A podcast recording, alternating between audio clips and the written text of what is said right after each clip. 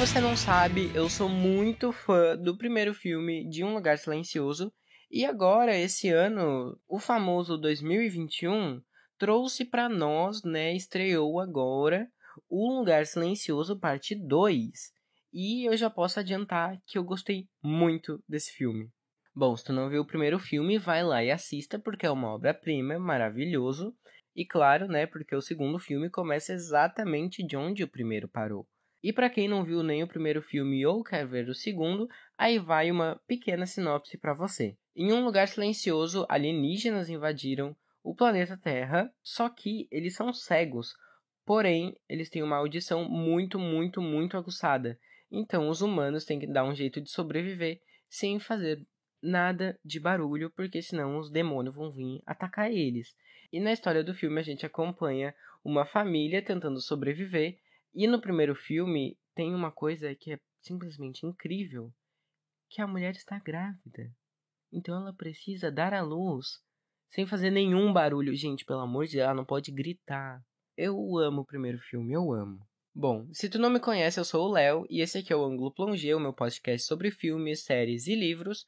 E, na verdade, recentemente é um podcast de música, porque eu falei sobre o novo clipe da Duda Beat.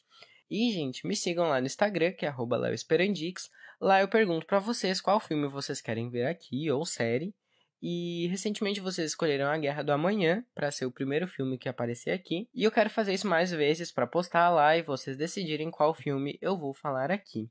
Então, se vocês querem ficar mais por dentro, me sigam lá e vamos falar sobre Um Lugar Silencioso Parte 2.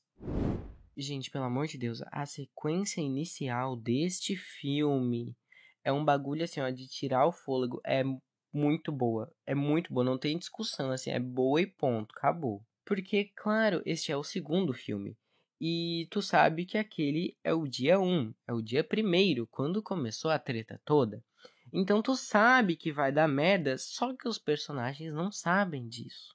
E o diretor, ele enfatiza a tensão e a sensação ali de tempo real, com planos sequências, planos mais demorados, para realmente te dar essa sensação de nossa, isso está acontecendo em tempo real? E também com a TV lá que o cara tá vendo ali nos primeiros segundos do filme, a gente já sabe que já está acontecendo a merda toda. Só que eles não têm muita noção, né? Na verdade, eles não têm noção nenhuma. E com a experiência que a gente tem como público do primeiro filme, ver os personagens num lugar tão barulhento, te deixa mais tenso ainda. Isso é muito incrível, porque a gente já sabe que eles não podem fazer barulho, eles estão simplesmente num estádio ali, vendo um jogo de beisebol. Acho que é beisebol. Tu pensa, tipo, pelo amor de Deus, gente, saiam daí, só que eles não têm essa informação. Então é incrível o jeito que a tensão é construída. E quando entra na perspectiva da menina lá, fica mais doido ainda, porque não dá pra ouvir o que tá acontecendo. Então é muito doido esse filme. E mesmo tu sabendo, né, o que, que vai rolar pra frente e tal, porque, né, a gente já viu o primeiro filme, uh, ele consegue te prender muito nessa sequência aí inicial. E é absurdo o trabalho que o diretor fez nesse filme, porque, sério, é maravilhoso. Nesse filme eu senti uma vibe muito The Last of Us. Eu adorei, tenho certeza que esse filme foi inspirado, porque tem assim uns cenários que são muito parecidos com os do jogo. E eu adoro The Last of Us. Eu até ia trazer episódio aqui quando lançou o 2, mas né, eu não sou é, expert em games, então não tinha como trazer uma coisa para vocês que eu não sei direito. Talvez eu seja um, um, meio hipócrita porque eu trouxe um episódio sobre a Duda Beat. Talvez. E de volta nesse negócio da construção da atenção, tem um personagem que a gente não sabe se a gente pode confiar muito bem nele.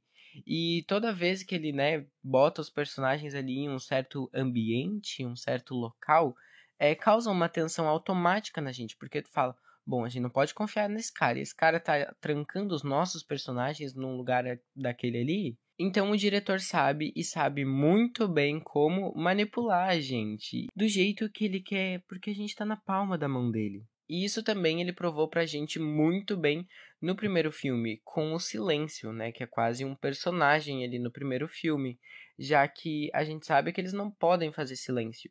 Então, com o mínimo barulho, tu já fica nervoso, tu já fica, né, agitado para saber o que, que vai acontecer. E curioso, então o filme te mantém curioso para assistir, porque se os personagens fizerem qualquer ruído, eles podem estar tá colocando o destino deles em risco.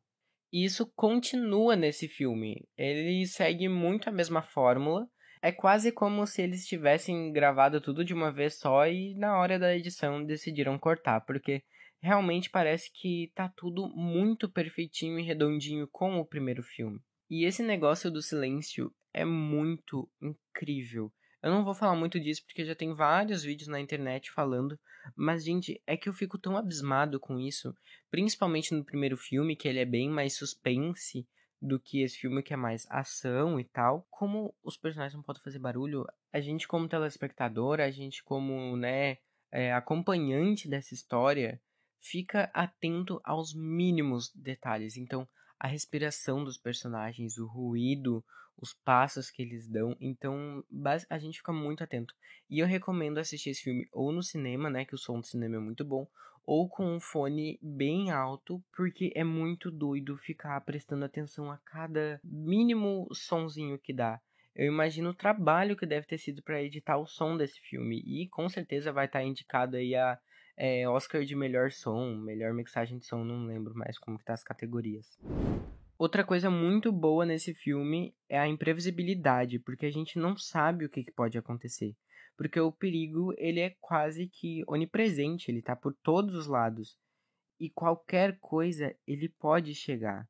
Então, por isso, é um filme muito tenso, porque a qualquer passo em falso, os personagens vão ter um puta problema. E como eles são muito carismáticos e muito cativantes, as atuações são muito boas e conseguem mostrar todo o desespero dos personagens, o medo, a tristeza, sem falar uma palavra. Então, eles mostram tudo pelas expressões. E tudo isso é muito foda. A Emily Blunt, ela tá simplesmente impecável. Esse filme, assim, ó, o primeiro filme ela estava maravilhosa, nesse ela está muito boa também. Os outros atores também estão muito bons, né?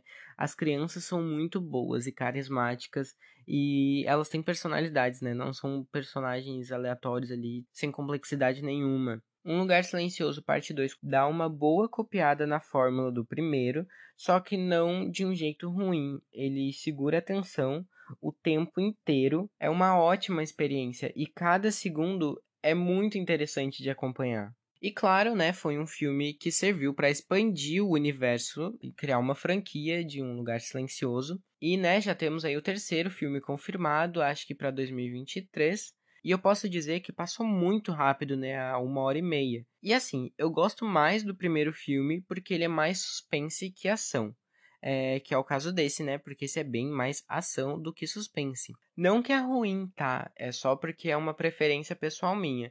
Eu até entendo eles fazerem mais ação para atingir um público maior e faz total sentido com a história também, porque no primeiro filme eles estavam, né, mais reservados e tal, e agora eles estão muito badass, assim, e eles já sabem mais ou menos ali como derrotar as criaturas. Então faz sentido com a história e com o jeito também de vender o público para chegar para mais pessoas. Um outro fator que faz eu gostar mais do primeiro filme é a surpresa, porque a gente não estava acostumado àquele universo. Agora no segundo filme a gente já tá muito habituado, né? Já sabe como funciona e tal. E no primeiro filme não, então foi muita novidade, então por isso também eu acho que eu gosto mais do primeiro. Ah, e ainda tem a representatividade da comunidade surda, com uma das melhores personagens do filme sendo assim. Ela é maravilhosa, todos os personagens são maravilhosos, só que essa menina se destaca, é incrível. Bom, vocês devem ter percebido que eu gostei muito de Um Lugar Silencioso. Na verdade, eu tenho uma crítica para fazer aqui é que a burrice dos personagens me irritou um pouco, me incomodou um pouco, assim. Mas também não muito a ponto de me tirar do filme. São poucas situações que isso acontece, mas que assim, me irritaram. Tirando isso, eu amei Um Lugar Silencioso. É, de verdade, eu adorei o filme. Eu acho que ele segue muito bem o que o primeiro estabeleceu. Ele não deixa cair a qualidade, o que é bem difícil, né? Porque geralmente é, acertar de primeira é fácil, o que é difícil é manter. Então, eu acho que Um Lugar Silencioso merece nove vidas. Ele está maravilhoso. Eu só não vou dar dez vidas porque eu sou chato mesmo. Não, brincadeira. Mas é que realmente eu prefiro essa pegada mais suspense do primeiro filme. É, eu já falei muito aqui, não era para esse episódio ficar tão longo, mas eu espero que vocês gostem deste episódio. É, me sigam lá no Instagram, que nem eu falei no início, porque eu sempre tô falando lá sobre o podcast e outras coisas também. Então, esse foi o episódio de hoje e